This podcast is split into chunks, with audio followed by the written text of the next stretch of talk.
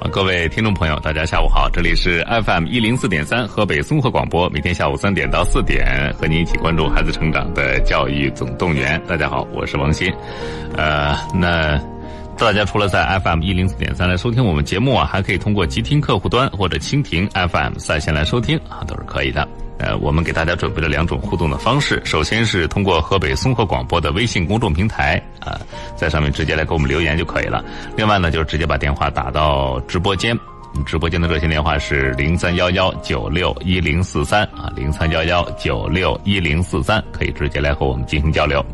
呃，此外呢，如果您想收听我们往期节目的回放啊，或者关注我们给您提到的各种小点，呃，做笔记没来得及啊，那么可以关注一下我们节目的微信公众号“教育总动员”啊，在微信公众号当中来搜索“教育总动员”，跟我们节目名称是一致的。加为关注之后，就可以收听我们往期节目的回放啊，当然也有各种非常有针对性的小推文，呃。呃，除此之外呢，大家还可以在我们的“教育总动员”微信公众号上来回复关键词，获取我们小编的二维码来互动交流啊。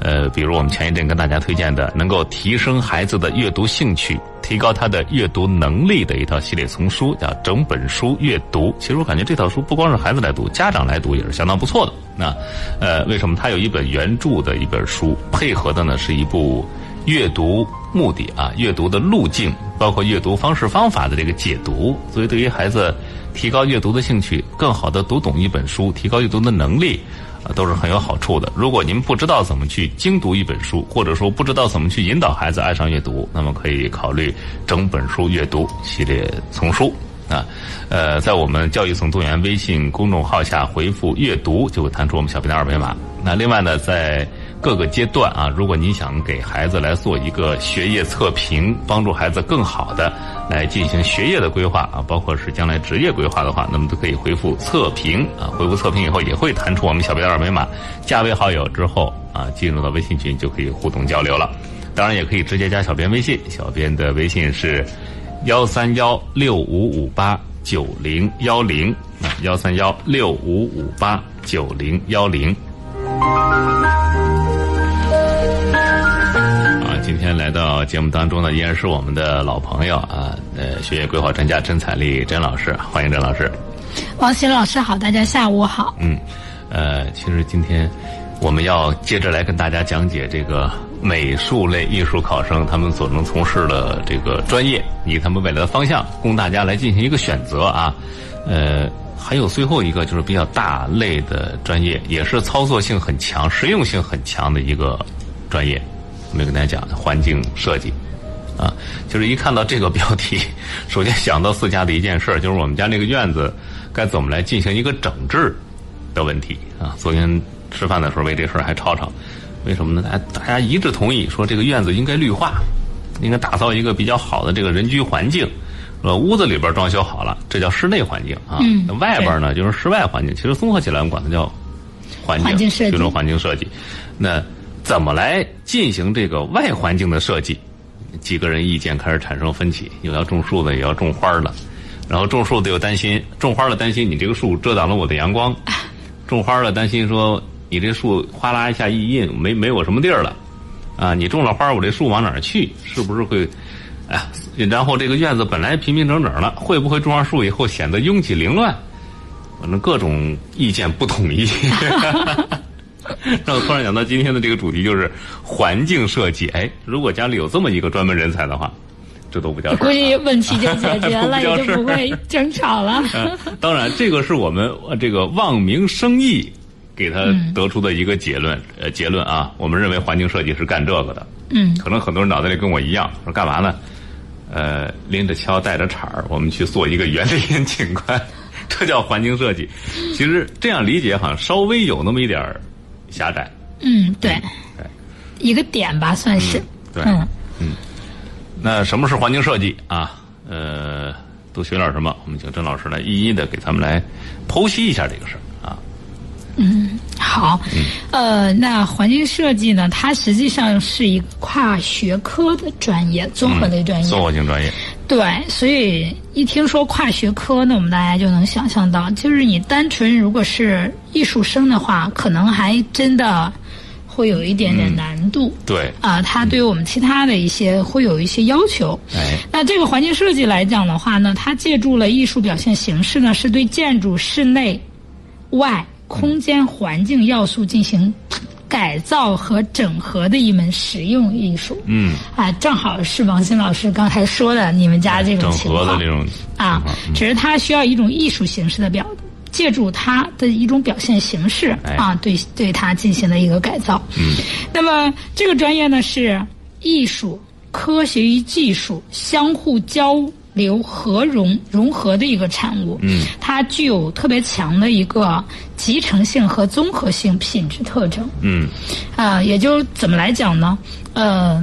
你光觉得美观了，它是不行的。还得兼顾实用性。啊，实用性、科技性，嗯因为包括我们，比如说就刚才您说的家庭的这个院子吧，嗯，呃，整体的采光啊，啊、他们你种植的这些相互之间有没有影响啊？嗯，啊，那么这些实际上来讲都是要考虑。那这些植物种在同一个院子里边，它们之间有没有什么相互的很一些影响？嗯对就是它们生长之间会不会有影响我？实际上是我有我的。大自然界的生生物链它，对，它是其实有的。嗯其实你院子就有一个像小的一个生态环境。对对对，嗯所以这些来讲的话，它都是环境啊、这个设计里边涉及到考虑的。嗯，那么再一个就是刚才我们说的，嗯、科学与技术。那么其实还要解决一个问题，它嗯这个专业要解决人与自然的一个协调关系。嗯，啊，我们其实今年大家吧，我觉得经历了这个，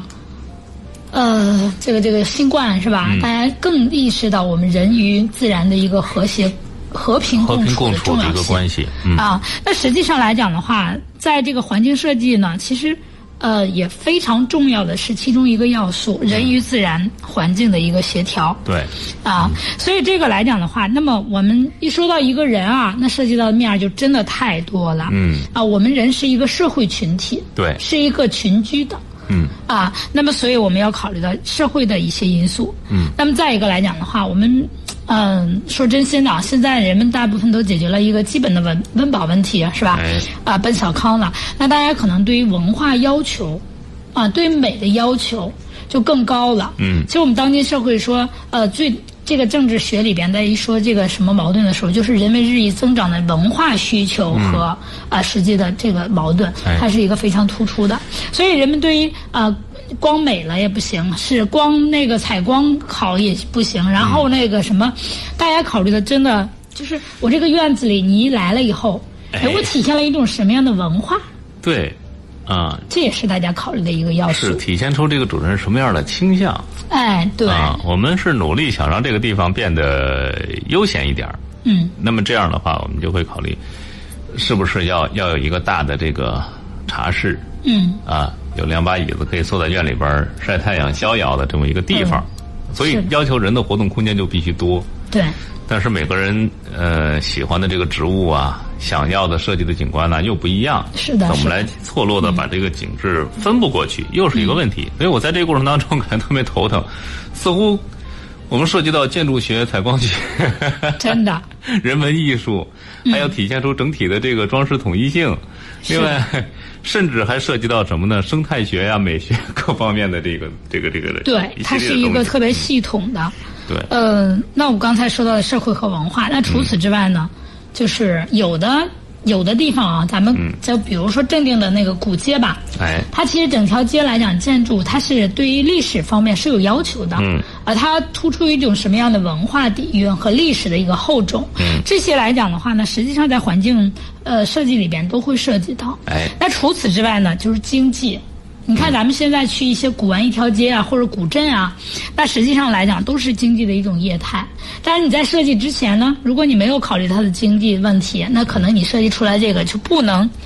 嗯，让你产出你自己啊预期的那个对，经济嗯水平。那么再一个就是嗯市场，比如说我们建这样的一个环境设计来讲的话呢，你是要供大家游玩，还是要自己居住，还是要怎么来使用？那这个你要考虑清楚嗯，啊。那并且来讲的话呢，嗯，呃这种设计来讲，应该说，嗯，有没有可复制复制性？嗯，啊，那它有很多这种这种因素。嗯，那再一个来讲的话呢，就是我们刚才说到的科技，嗯、科技现在真的已经体现到我们身就是身边的方方面面了。哎，所以环境设计里边来讲，你一定会涉及到，尤其是我们室内。你看我们现在室内，呃，你一回家，在那个进门那儿，啪，灯一开啊，所有屋里该亮的都亮了。对，啊，嗯然后呢，就是有的时候我们在按几下，可能这个灯的啊、光光这个光照的的感觉啊对自我温啊也感都觉不一对，样还有就是它整个的，比方说有的时候按一个亮一个灯，按两个亮两个灯，有这种的。嗯，就这些来讲的话呢，其实它都是科科技的一些含那内容在里边了，对，涵盖的它部分。所以这些来讲的话呢，都是我们啊考虑环境设计专业呢，它要解决的问题。嗯，那知道了要解决这么多问题，那我们想了，嗯，建筑学嗯，啊，你要你要去了解吧？首先这房子怎么盖，有什么特点？啊，嗯除了这些之外，怎么个结构对，啊啊？就是我们那次开玩笑就说故宫啊，嗯、都这么多年了，嗯，那个房子为什么还能够保持哎，啊？并且它。就是不被那个什么，你看嗯过去的时候不像现在，我们现在嗯、呃这个窗户通风啊等等这一系列，嗯但是过去的很多古建筑，你会发现它好像没有我们现在这些技术，但是呢，它这个能做的仍然能做得到特别好，对，嗯嗯，尤其所以是这个建筑学里边啊，建筑学包括一个很简单，是个下水道啊，对，啊，怎么能保证它的行水的这个畅通？但是又在表面上又不会影响这个建筑的美观。嗯，更重要的是什么呢？我碰到一个事儿，就是我想在这边种一一棵树，嗯，往下刚要挖坑，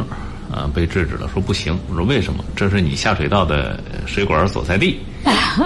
我说那这样的话，那就空着一块啊，显得比较难看啊。这就是你得了解这个建筑的整个运作的机理。是的，是的，嗯嗯，对，建筑学其实往往其实。嗯，怎么说呢？比我们想象的要复杂的多。嗯啊、这个呢，我们今天因为不是主要说它，所以我们就不带那个什么。嗯、呃，为什么我们建筑学这么重要呢？我说真心的啊，就是，呃，咱们中国人有一个传统，嗯就是你得有房子，有自己的房子对，啊，这也是我们房地产市场嗯，一直火吧。啊，对火爆的原因之一吧。对那么除此之外，就是城乡规划嗯啊。你看，嗯，说到城乡规划的时候，我觉得，呃，第一跃入我大脑里边就是北林，北嗯京林业大学、哎啊，它的城乡规划真的是分儿特别高。嗯啊，那为什么？就是它真的是挺好的、啊。那么再一个就是风景园林学，嗯啊，我们一般的一人人们一说，呃，你学什么林学、农学，呃，养殖，什么是那个水产养殖等等，大家都不。啊，不学不学，这个专业不能学。啊嗯，那很多人都这样子，但是其实风景园林来讲的话，还是非常不错的。对，那我们现在说到这三个部分是必须的。那除此之外，你要想做好环境设计，还要有心理学嗯，啊、心理学对，这因个为待会儿就觉得挺玄妙了啊。呃，你看你到了这个地方以后，你的舒就是给人的感觉舒舒适程度，嗯你见到它会是一种什么样的心理？对，啊，我就记得有一次我们去看房子，呃，有一家的房子听起来价位还不贵，但是呢，我们去了以后，嗯、就是出来以后，我爱人就说一句：“再便宜也不能买。为什么呀？”他说这家的房子一进去阴森森的。哎，就给人心理上的一种感受就，对对，这就是是的说心理学，它在这个装修啊、设计啊这些方面，嗯啊，它就其实是有啊、关系的。嗯，所以来讲的话，你也你也得懂这些。对，那除了这些之外呢，就是社会学，嗯啊，符合不符合社会大众的一个嗯啊大众的一个审美啊审美观念啊一个需求啊、这些方面都要考虑对。嗯那么除此之外，我们刚才说到的历史学，尤其是一些古代古风的，你比方我们现在呃正定的南南城门吧，嗯，嗯，它其实就要有历史学的部分在里边。对，嗯，那除了这些之外，还有宗教，嗯啊，宗教学，嗯就是有的建筑旁边是有这些宗教的一些呃地方，嗯，呃，就是建筑，那你有没有什么要避讳的？人家有没有什么要避讳？你得了解对这个宗教是什么样子的一个情形、一个情况，这些呢，大家其实都应该了解。除此之外，生态学，啊，其实嗯，一个专业来讲的话呢，就是别的都都放一边儿，就是你首先生态环境啊、嗯你得对它保护对，起啊，码你不能在破坏。你在它需要什么样的一个环境，怎么嗯样才能形成一个共生的一个和谐的小是的嗯系统？这个你得有所了解。对对对，嗯对啊啊，所以这些来讲的话，那什么，那么、还有最最重要的就是你的审美了，哎，那就是美美学。嗯，嗯，所以我们看到了，其实呃，环境设计真的涉及到了方方面面。嗯，那么在这儿呢，我也想跟大家说一下啊，这个既有人文部分，又有。啊，那个理学部分，嗯对比如说建筑学、城乡规划和风景园林这三个专业，嗯其实它对物理学和呃物理和这个数学的立体几何部分，嗯啊都非常、呃，要求挺高的。对，都非常高要求。对，所以这个来讲，真的不单纯是啊，你觉得我画画好就可以学，嗯，哎，还真的不是那么回事儿。对，嗯，在这个方面，我就呃，最近逛的楼盘比较多啊，尤其是见到那新楼盘，现在是什么呢？人家每到一个地儿，你首先进这个院子的时候，就慢慢把你融入到那种感觉里去。对，啊，这就是这个环境设计整体上的一个要求。是的，举个例子，呃，我就不说哪个楼哪个楼盘了啊。嗯，咱们这儿设计， 它的主题是什么呢？就是中式园林。嗯啊，呃，进去以后非常符合中国人审美特点的一个大门楼。嗯，然后两边是流水啊，然后进去以后呢，就是迎面而来啊，其实是一个小庭院。当面是棵油松啊，然后旁边有个小桥，点着宫灯，大大的回廊下边儿有那个垂下来的那个那个帘子，嗯，啊，然后你从那个走廊上走过去，哎，瞬间有一种小穿越的感觉，对那种新中式的风格，你就感觉哎呦，挺好啊，呃，然后你再去看他的房间设计的话，你会有一种预期，哎，是不是跟我想的一样啊？这个价位应该在一个什么样的水平？其实是先暗示给你了。嗯是的，啊，呃，这就是整个环境设计给人带来这种潜移默化的影响。那可能就认为设计的这么好，非常符合我们现代人的对于这个新中式取向的一种审美。嗯，一看这个庭院啊，完全仿的是宋代的那种审美高审美高峰时期人们的一种特点。那我们觉得哦，这是一个很高档的楼盘， 这个环境给你这种是的这，种它暗示嗯会有一种暗示。对啊，然后我就发现人现在非常贴心的一点是什么呢？如果你想仿制的话，好，我这个东西叫什么名称，大概市场价位是多少，我给你挂个小牌儿，你可以来进行一下了解啊。然后就是感觉，但是我还是觉得，就是即便是把这些东西你都拿回去了，如果你没有学过环境设计的话，你怎么摆布它们，怎么让它呈现出那种意味来，这还是一个很复杂的工作，很难的。哎其实我我突然想，我们应该把上一档节目的嘉宾留下来。 对， 来，咱们来谈一谈这个庭院设计的问题。 哎，真真的真的，其实这个还真的是这样的，就是嗯我我有听到一期有房有家的节目，当时我就听那个，呃，他们在聊一个什么问题，就是哎，你单看这个画画的挺好嗯的，你说我拿回买回来吧，然后你看那个也特别好，但是你回到家以后，突然发现他们根本就不呃不搭对了，嗯，嗯，所以来讲的话呢，就是它室内就是环境设计研究的，其实就是室内环境设计、嗯、室外环境设计，不光是美观的问题，对它更多的是它的一个啊、空间感呀，嗯包括它的一个啊、通风啊啊、包括它就是整体的一个搭配呀、各个哎方面来讲的话，其实还真的挺不一样的，嗯，啊对，所以来讲的话呢，它研究建筑内部空间、色彩、照明、家具、陈设、自然景观等主要素关系为目标的室内环境设计，以及研究建筑外部空间、景观绿化、雕塑、小品、设施等主要素，嗯啊关系为目的的室外设计。你看，我们刚才说到这个了。呃，第一部分室内设计其实就是人家上一档节目他们讲的内容，对他讲的房子的装修和装潢啊啊，对对对，啊、嗯，所以来讲的话，这些还真的是一门学问呢。嗯，那再一个来讲，我们刚才说到的外部，就刚才呃，王鑫老师您说的那个去那个楼盘是吧？嗯对这种感觉，其实嗯、是这样子的，就是它整个建筑的这种风格跟它。庭院里边的这些设计，实际是相符的，对相成的，嗯，啊，否则的话，它会有一种非常突兀的感觉，也就是你在里边不会觉得太舒适，嗯，啊，它会有这种感觉。所以来讲的话呢，那么它通过设计呢，啊、优化、完善、创新，啊，各种空间环境。嗯，就有的时候为什么说，哎，你明明买的是一个一百平的房子，为什么住进去感觉有一百八的、一百八的感觉？可能觉得有点夸张，对但人家真的好的设计但确实确实会有这是些，能做到的。它的这个功能区划怎么来布局？嗯是的，啊，怎么来进行这个一个合理的调控？对，呃，这是需要设计师费大力气去做的。是的，是所的，以刚才甄老师也提到了，就是你以为你画画画的好吗？不，你还有相当，你还得有相当的空间感和啊逻辑感真的受啊。真的，真的。起码立体几何得学好了。这是真的，嗯，所以来讲，环境设计来讲，听起来好像是环境，但嗯实际上来讲，它还真的是涉及到的，嗯，面儿呢还挺多的，对，啊、所以我们为什么有的时候你去，啊、你看我们去还说楼盘，你看我们现在就变成楼 盘那我们要个敲他们东行西了啊，就是你去一个楼盘，它都会有呃这个什么呃样板间，嗯，你到样板间的时候，你觉得哪儿都好， 对，啊，等但是等你自己摆上了以后，你好像可能嗯真的就不一样。对，然后你你哪怕是仿制了，但是中间稍微有一个环节好像没有在这个系统里边儿，是的，就觉得很突兀呃是的，是的，啊。呃，我我我说实话，跟大家说一个小非常有意思的小事儿，我一直希望能有一个陈列架啊，在茶桌旁边儿了，啊，然后就买回来了，现在一直空着，为什么呢？摆什么都觉得不合适， 往上放什么都不对。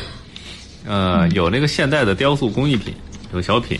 嗯摆上去，过两天拿下来，说为什么觉得很突兀？嗯，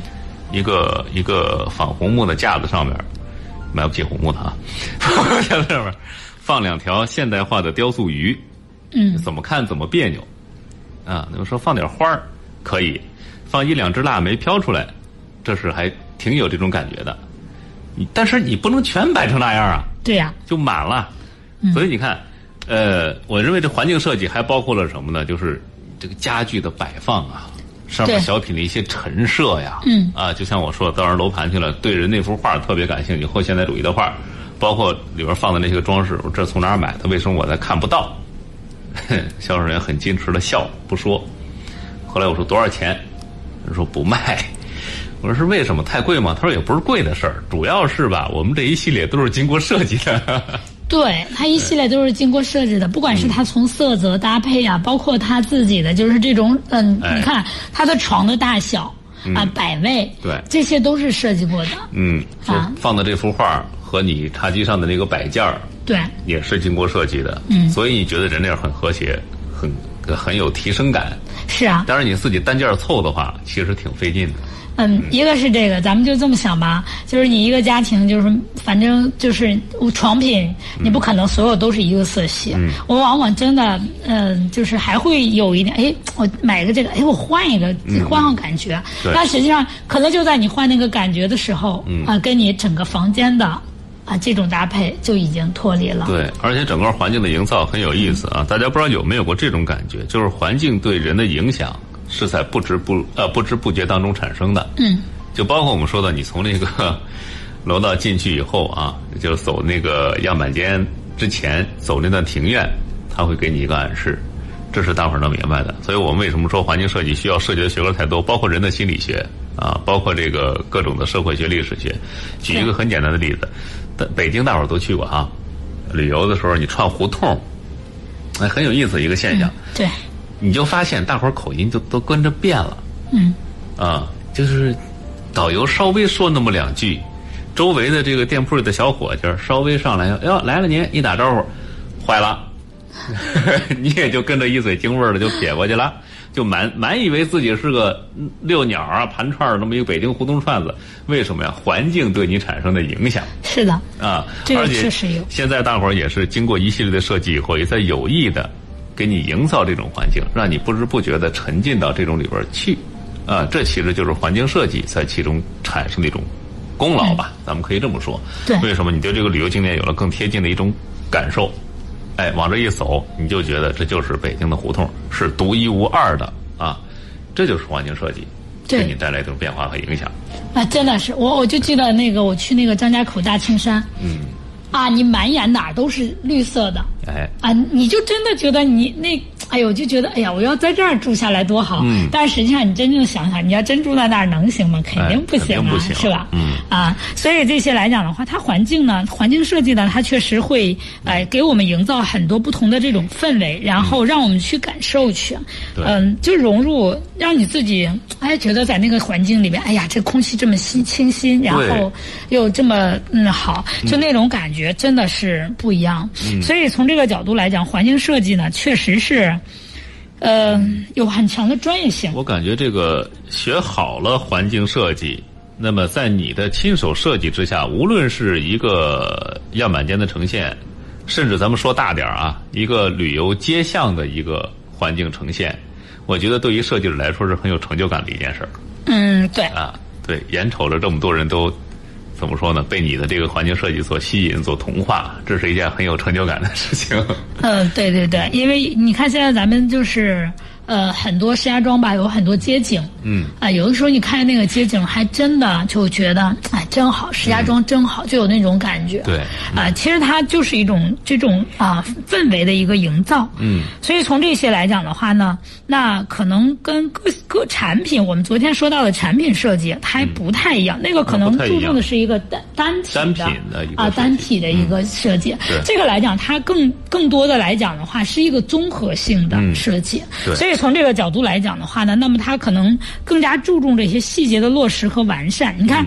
呃，设计师的想法很好，但是在某些细节上如果落实不到位的话，就达不到这样的效果。嗯，所以来讲的话呢，嗯、我觉得环境设计吧，它是注重局部，嗯啊，但也非常注重整体的 嗯，一它个是把两个之间的关系给你达到一个最好的融合的这么一是的，个是的。嗯效果。所以来讲的话呢，嗯、环境设计呢，它主要就研究的这些方面。嗯。呃，那除此之外呢，就是本科阶段呀。嗯。呃，可能还就跟我们前两天说的两个专业一样。哎，其实不同的大学开设的内容是有区别的。嗯。那我们说说，嗯、大家比较综合的吧。嗯嗯，环境设计涉及到学习内容呢，它其中包括一个空间类型。嗯你看，空间类型，对、我我们刚才说的立体几何、是吧？嗯对啊、空间感这些来讲的话，它是一个部分。哎那么再一个就是造型设计好，啊，嗯这是我们美术学里边昨天说前呃前天说到是第二大类。第二大类，对啊对对，，造型类的嗯是吧？对那这个部分你得会。那再一个就是照明形式，嗯比如说嗯，冷光、暖光，暖光还有就是嗯色温多少啊色温啊啊，这些都需要你来考虑。真的是要考虑嗯的。呃，我我举一个例子啊，就是，呃，我们就是色彩影响。的嗯一个那个什么，就是我们如果孩子注意力总不集中的情况下，你可以在那个桌子上铺一块橘黄色的、呃那个嗯桌垫垫儿啊呃桌垫儿对这个来讲可以帮助你孩子啊，就是呃注意力集中，嗯，所以这个来讲的话，就是我们我们家长，其实你最基本的这这是里边涉及到色彩和心理的问题。嗯，啊、所以那其实环境设计里边这个部分是照明，呃啊，照明这一块儿它也是需要注意的。对对，其实哦，这说说到这儿了，跟大家说一个很有意思的设计，嗯呃，日本北海道函馆，啊、大伙儿认为这是最温馨、最浪漫的一个地方，很多人都这么说。尤其是冬天去那边儿，下了雪以后，觉得很浪漫啊。为什么呢？函馆整个的夜景非常漂亮，尤其是有雪落下的时候，它的那个照明啊很有意思，全是白炽灯泡儿嗯，啊，就是一到晚上，不是那种刺眼的霓虹，没有，嗯那种呃非常冷艳的 LED 没有，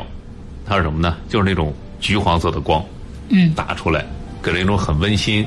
很浪漫的一种感觉。其实这个也是经过人家专门的对设计和讨论的，对对对嗯嗯对，所以说你还得懂照明， 嗯，是的，是的，就是这些来讲的话，你还真的要了解啊，什么不同的灯啊对发射出来的光是什么样子哎，的。给人什么样的感觉？啊？对对对，这些都要考虑。那么除此之外呢，陈设布局，这个其实我们刚才聊的真的已经很多了，嗯啊。那么再一个就植物配置啊，植物配置，啊，你配什么样的植物哎，啊？那这些来讲的话呢，我实现际在上都恨不得上这个课去，你知道吗？ 先把你们家院 子解决先把了。这个解决一下，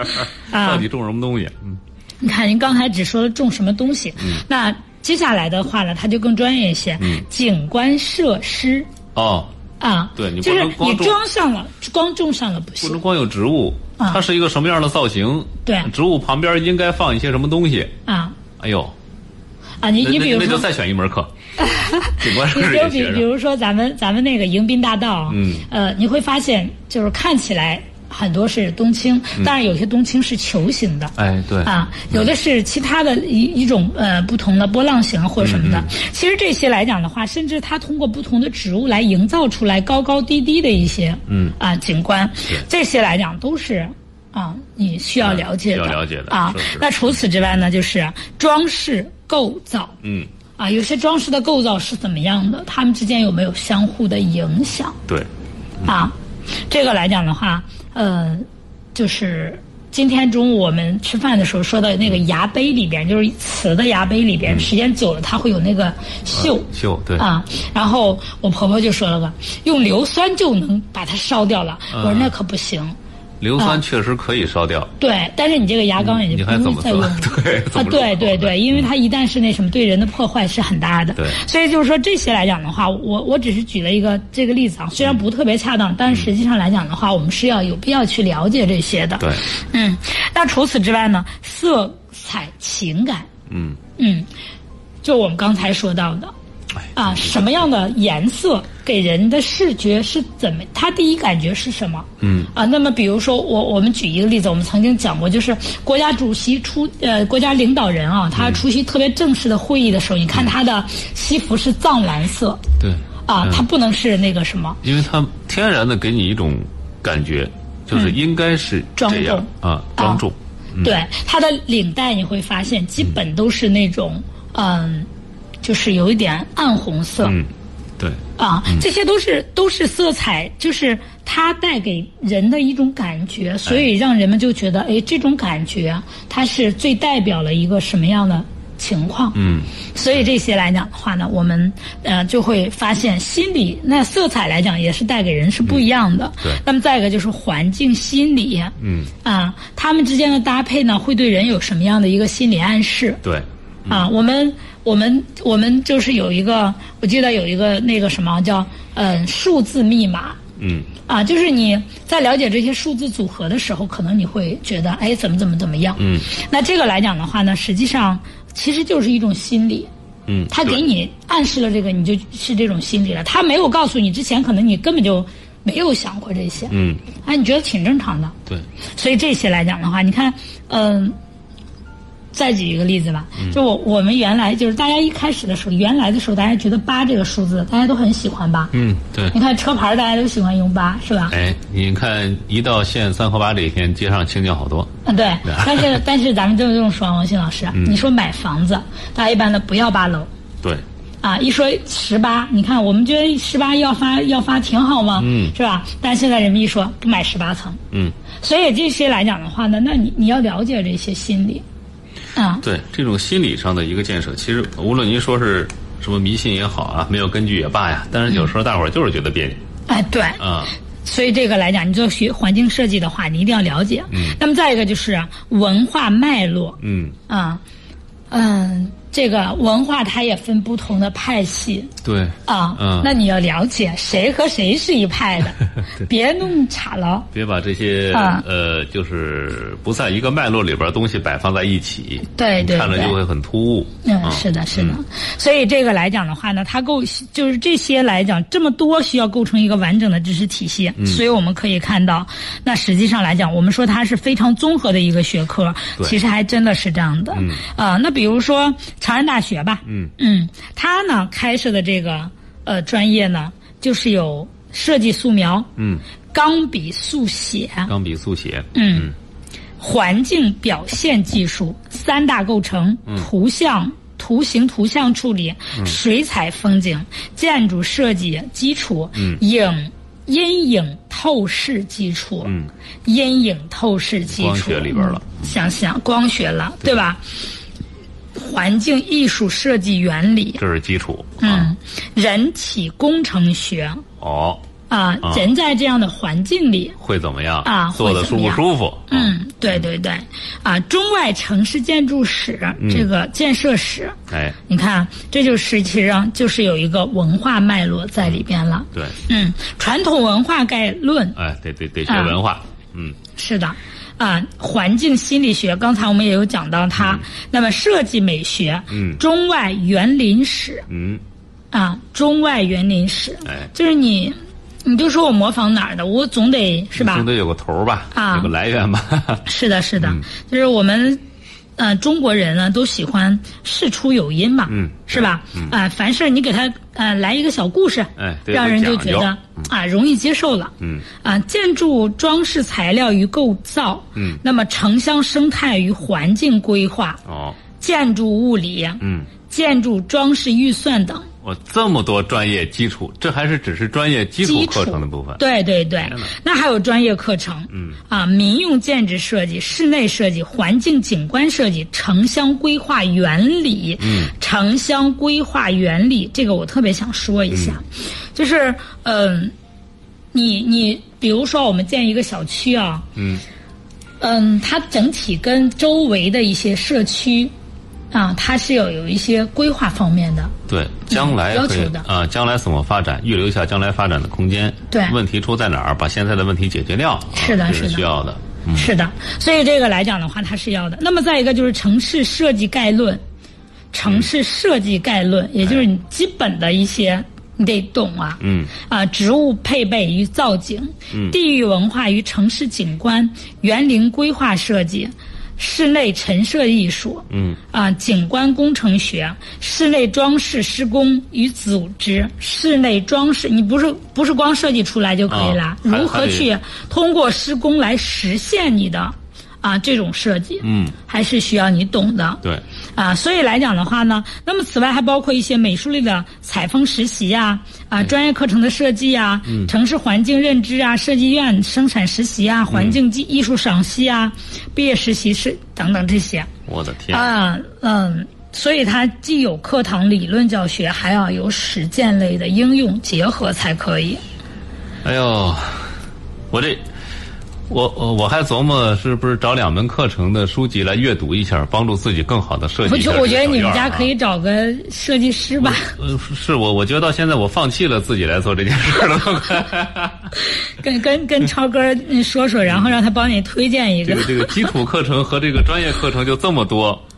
看来呃，真啊是想学会想其实真的不太呃容不易太。容易，学精就更难了。嗯，其实我们说到的这是本科阶段的一个课程。嗯，呃，那么其实到研究生阶段呢，它就会有一些细分了。哎，啊，有一些细分了。所以这些来讲的话呢，嗯、大家要了解。嗯那除了这个之外呢，其实我也想跟大家说啊，这个事儿吧，专科能做，本科能做，哎研究生也也能做，做但是结果就大不相同。嗯，而且我们说你做的层次很可能是不一样的。嗯，对吧？嗯，对，因为呃，怎么说呢？你层次越高，接的这个项目的这个包容度就越大是的。啊。当然了，甲方的要求也就越多，啊不，过嗯但是收入一定会哎也越得到高。的回报也就越多。对对啊对，嗯，好，那呃三点四十了啊，我们先来进一段广告，之后马上回来。好了，各位，广告之后欢迎回到节目当中，这里是 FM 一零四点三河北综合广播，每天下午三点到四点和您一起关注孩子成长的教育总动员，啊我是王鑫。那在节目之外啊，您可以关注我们教育总动员的微信公众号，呃，和我们节目的名称是一样的，搜索到以后加微关注，可以收听我们往期节目的回放，啊，当然也有推文啊，你可以看一下。呃，另外呢。想和我们互动啊，或者有问题需要解决，那么可以在我们“教育总动员”微信公众号下来回复关键词，比如孩子的阅读兴趣不高啊，或者阅读能力提升，您又不知道怎么来指导，那么可以回复“阅读”啊。我们前一阵跟大家专门推荐过的整本书阅读系列丛书啊，呃，是一部非常不错的指导孩子阅读能力提升的门径类图书啊。回复阅读之后，就会弹出小编的二维码，那么您可以加为好友，之后呢进入微信群，可以优惠购买正版图书。另外，关于孩子的学业测试啊，学业测试这部分一直跟大家强调说，如果您对孩子的这整个学业的水平认知不充分啊，就感觉做这个学业规划呃无从下手，那么就可以给孩子做一个测试，不是一次性的啊，一次性的谁也没有那么大把握说孩子是一成不变的。我们建议大家经常性的或者说阶段性的来给孩子做一个学业水平的测试啊，帮助孩子来纠正啊修正。来更好的完成自己的学业知识的规划啊，呃，如果您对这方面有需求，回复测试啊，在教育总动员微信公众号叫回复测试，也会弹出我们小编的二维码，加为好友之后呢，可以咨询相关的事宜。呃，当然了，也可以直接来加小编的微信，号码是幺三幺六五五八九零幺零啊，幺三幺六五五八九零幺零啊。呃，今天呢，我们请学业规划专家甄彩丽甄老师过来呢，我们再接着跟大家讲，就是艺术类考生可以涉及到的专业以及其前景。今天说的这专业，我们想我们都感兴趣，因为正巧最近能搜这一块儿啊，环境设计， 对，和你想的一样吗？和你想的一样，他们就是来搞装修、装饰、装潢这一块儿的。对和你想的一样吗？也不一样，它包含的门类比你想的复杂多了。是的，啊，不光是帮你做一个院子这么简单啊。嗯。刚才听了我们给您说到的这个专科学习的课程，可能很多学生有点儿望而生畏，啊，说我只是画画好。那我觉得，如果你只是画画画的好的话，这个专业对你来说可能不太合适。嗯，包因括为呢我们其实，呃，就是现在新高一啊，嗯马上期中考试，期中考试完了，各个学校进入一个选科阶段。哎如果你真的要想选这样的专业的话，其实我真的建议大家选物理组，别选历史组，哎因为我们大家其实有一个共识啊，所有学艺术类的基本上首选历史组，对啊，觉得就是当将来好提分儿。嗯但是我想说的是，如果你想学这些高端一点的呃专业，或者说这些专业里边呢，就是将来收益更高的情况下，其实你学历史组，它一定是受到一定限哎，制对，的，受到您限制了。嗯啊，起因码为你没将有来，物理知识。我起码将来在支撑你这个本科或者研究生阶段学习的时候，你会恶补一段，恶补一下前一阶段的知识。对这是，你就大是你学现在欠下的，你在高中阶段欠下的，你一定会在呃、嗯这个大学阶段要补是上是的。还回来的啊。对对对，哎，这么一说，所以如果考生正好我对美术特别感兴趣、嗯，啊，同又时想我学这个专业，哎，同时我逻辑思维啊，呃，各种方面比较强一点的话，对啊，或者说我对其他我涉猎兴趣非常广泛，涉猎很嗯广，这也可以啊。呃，那我们接下来诱惑一下大伙儿啊，看看这个专业的这个发展前景嗯。怎么样啊，就业形势又怎么样？其实说到这个前景啊，我觉得大家呃有一点，就我们不说别的吧，嗯嗯，就自己想想，你现在对于你家庭的环境，就是这种装修环境、小区环境满意吗？嗯啊，那你是不是想换到更好的小区里去住更好的房子？对那如果是这样想，大家就知啊道了。那这个行业真的是一个啊，最起码在未来三五十年，我觉得一点问题都没有，它还会对处于一个高速上升的阶段。嗯，啊，因为真的是人们对这种要求来讲越来越高了对生活方式的要求，从以前简单的有地儿住，啊，是变的，成了我要住的好，是的，啊呃，住的舒适，嗯对我们上嗯一个节目哈，就经常是采访这个业界专家的时候，大家都提到一点嗯啊，我也听了几期，我觉得大家提到一点，让我觉得非常的对，就是什么？大家已经对纯粹房子的要求变成了对整个小区环境乃至是相邻社区的环境的要求。对它整个的一居住环个境呃业业业业态的一个方面都对嗯都是不一样的。所以从这个角度来讲的话，那它的发展前景啊，包括它的就业啊，我觉得都没有问题。啊嗯问题是什么？问题是你学到了什么样的程度？哎哎，这个让很多家长经常会问我一个问题，嗯说甄老师，我们那个什么，我们呃孩子想学什么什么专业，这个专业好就业吗？我经嗯常说一点，就是好就业不好就业是你孩子自己决定的，不是这个专业哎不是专决业定的。对对对嗯你看我们有那么多法学啊，我举例子，年年亮红牌儿，哎，这对是就业亮红牌儿，嗯但是呢，仍然有很多人去学它，嗯，还有也有很多人在这个领域里发展的非常好，嗯，为什么？你的就层是学的层次不一样啊，学的的层不次、一样学的程度、学到他自己的，其实我说真心的啊，就是所有的专业跟嗯、就是一个人的情商有很大关系。嗯，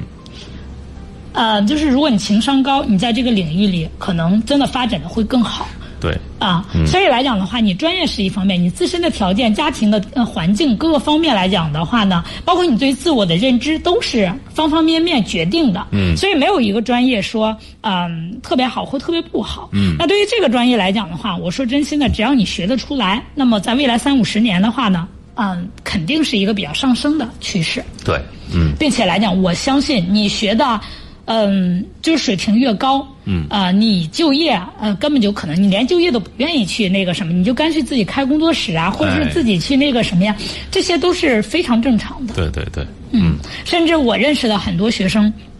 学完这些专业以后，哎，自己搞建筑去了，这种特别大有人在。那对对，没错啊啊，所以这些年来讲的话，那环环境设计，其实我们这今天我们更更多的啊说到的是建筑方面的，嗯其实工业里面对这个要求也很多。对啊，工业环境设计、工厂环境设计，包括整对个厂区的布局，是的啊，这都是需要的。特特别需要，对所以这个来讲，真的设计的方面很多很广，嗯啊、所以我觉得大家不用担心他的就业吧，嗯嗯，那么给大家讲讲啊、大部分学生去了哪儿？啊，对，啊干什么去了？这个我觉得大家可能比较关注啊，嗯，嗯，怎么说呢？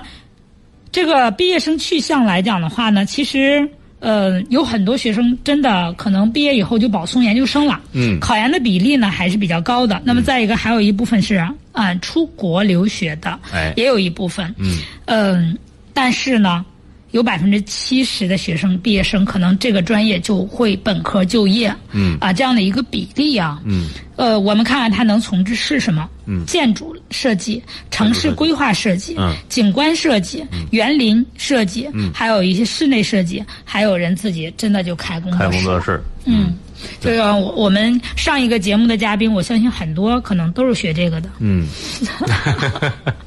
是后吧？嗯来的综合性很强的一个科目了啊。就业的面儿来讲的话呢，其实也比较宽，嗯啊，不是光像我们想象的说，哎呀，跟建筑装饰啊、装修啊有关系的。呃，比如说你你真的学好了这个，嗯我我举一个例子，我们有一个特别大的展会，嗯，啊，它展会的布局，它其实是有环境设计在里边的。哎，对，啊，它不单纯是说我就是这不么光是搞装修、跑工地啊没没没这么片面。啊，不这么嗯没有不这这么么片片面。面我我举一个例子吧，咱们那个省图，嗯，啊，它每一次布局啊，各个方面都要考虑这个环境问题。对，嗯，啊，或者你心有余力考公务员，搞一些城市规划设计，嗯，也是的也，是可以的啊。对对所以从对这来看，就业面还是比较广的。嗯，涉及到的学校那就更多了。嗯，啊，大概有七百多所。哇700多所 嗯啊，对，包括清华大学、同济大学、华中科技、天津大学、北京林业，嗯，呃，长安大学，这些都是我们大家。啊，比较熟知的嗯哎，非常有名的一些大学。对那除了这些之外呢，像呃北京服装学院，嗯啊中国美术学院、西安美术学院，哎，啊，还有一些建筑类的大学，啊嗯比如说东南大学呀、呃，重庆大学呀、嗯他们都属于建筑老八校之一。哎啊对，那么这些学校里都是有的。嗯所以来讲的话呢，大家嗯可以去看一看各个大学的专业招生的计划，但是，呃，我想跟各位再说一点啊，因为报考的时候就是会遇到这些问题。嗯嗯，不管这个大学有没有这个专业，以河北省的计划书为准。哎哎，他有这个专业，但是不在河北招生是有可能的，有可能的，嗯，啊。对，那么艺术生考虑的话呢，还要考虑哪些学校使用统考成绩，哪些学校使用校考嗯呃校考成绩。这个来讲的话呢，特别有必要去。特别有必要去了解一下。嗯我举一个例子啊，嗯我今天早上看到了一个大学，就突然通知，嗯、今年不做校考了。其实，这对有些孩子还是有影响的，因对为有些孩子可能真的原来是奔着这个学校的校考，嗯，在考准虑备的。的，嗯，对，你看，南京艺术或将取消戏文校考，嗯北京科技大学二零一二二零二一年艺术类招生不组织校考的通知嗯，啊，这可些能都嗯不再组织校考了，对，上海戏剧学院二零二一年将全面恢复校考。你看这嗯些通知呢，我们大家一定要关注它。哎，对，嗯，嗯，所以来讲的话呢，你要知道，呃，你原来的目标院校今年开不开校考？嗯，啊、用联考成绩怎么来去嗯用这些来讲的话呢，我觉得大家其实在报考的时候，你应该去考虑。哎，对，嗯，所以这些呢，我们大家呃各个大学的特色，我们就不再给大家说了，因为到时候大家看订阅号吧。我我觉得对这个时间上也比较那个什么。那么呃，其实呃我们就是有些学校呢，可能要求你必须过了省。统考之后，嗯，才能参加校考。这个一定要读清楚简章，这个哎我给大家提醒。对那么再一个统考呢，一般的考的这个专业会考素描、速呃那个素描、速写、色彩三个嗯，科目。统考一般是这个。嗯，对，统考试。那不个别院校来讲的话呢，可能还有设计科目的一些考察。嗯，所以嗯、不同的大学吧，可能也不太一样啊。对嗯大家你多关注一下这个什么。那除了这个之外，还想跟再跟大家强调啊，色弱色盲的学生们啊，我们大家就别想了。啊这个其实对更多的是对于初中生和高一的学生们来讲的，因嗯为他们有的孩子还不是美术生，但是呢，呃，之前可能有一点美术基础，或者有些高二的学生，就是现在有高二的学生就问我说，那个老师，我们成文化课成绩一般，我们现在想换学一个艺术类的，嗯，将来去升好的大学，那你首先要考虑一下你自己的身体条件，对啊，如果要想适学不美术适合啊啊，必须要考虑对，这个问题，嗯，所以我觉得在这个方面来讲的话呢，我们大家嗯认清，就是对照自己的自己的这个实际情况吧，嗯，然后呢再进行呃来。考虑。那除了这些之外呢，我也跟大家说一说咱们河北省内的有一些大学，这个专业其实还是不错的。嗯，因为有的同学来讲分儿真的不是很高的情况下，那其实，嗯、像华北理工在唐山的，啊华北理工，嗯，它有这个专业，对啊，评分呢还不低，嗯，啊，河北科技大学也有这个专业，评分也挺高的，嗯，啊，那除了这个之外呢，就像河北大学也有这个专业有，的，嗯。这些评分呢都是不低的，咱们呃省内的。那稍微差一点的，河北北方学院、嗯啊，河北民族师范学院，呃，这两个来讲也是有啊，对也也不算太差吧。那就是说，所以来讲的话呢，在省内我们学这个专业也是没有问题的。嗯啊，当然了，如果你要能去大的城市，尤其是哎去江南一带学的话，可能大家会觉得更更好更好一点啊，对，就是对因家庭为的理解更是它错的整个城市啊、环境啊各个方面是不一样的。嗯嗯，好，呃，总之提醒大家，如果想报考这个专业的话呢，还是要看清简章，看清条件，多看啊条多件看要条求，对确实是这样的。好，那时间关系，今天就跟大家聊到这儿啊！感谢郑老师的分享，也感谢各位的收听和陪伴啊！下期节目再会。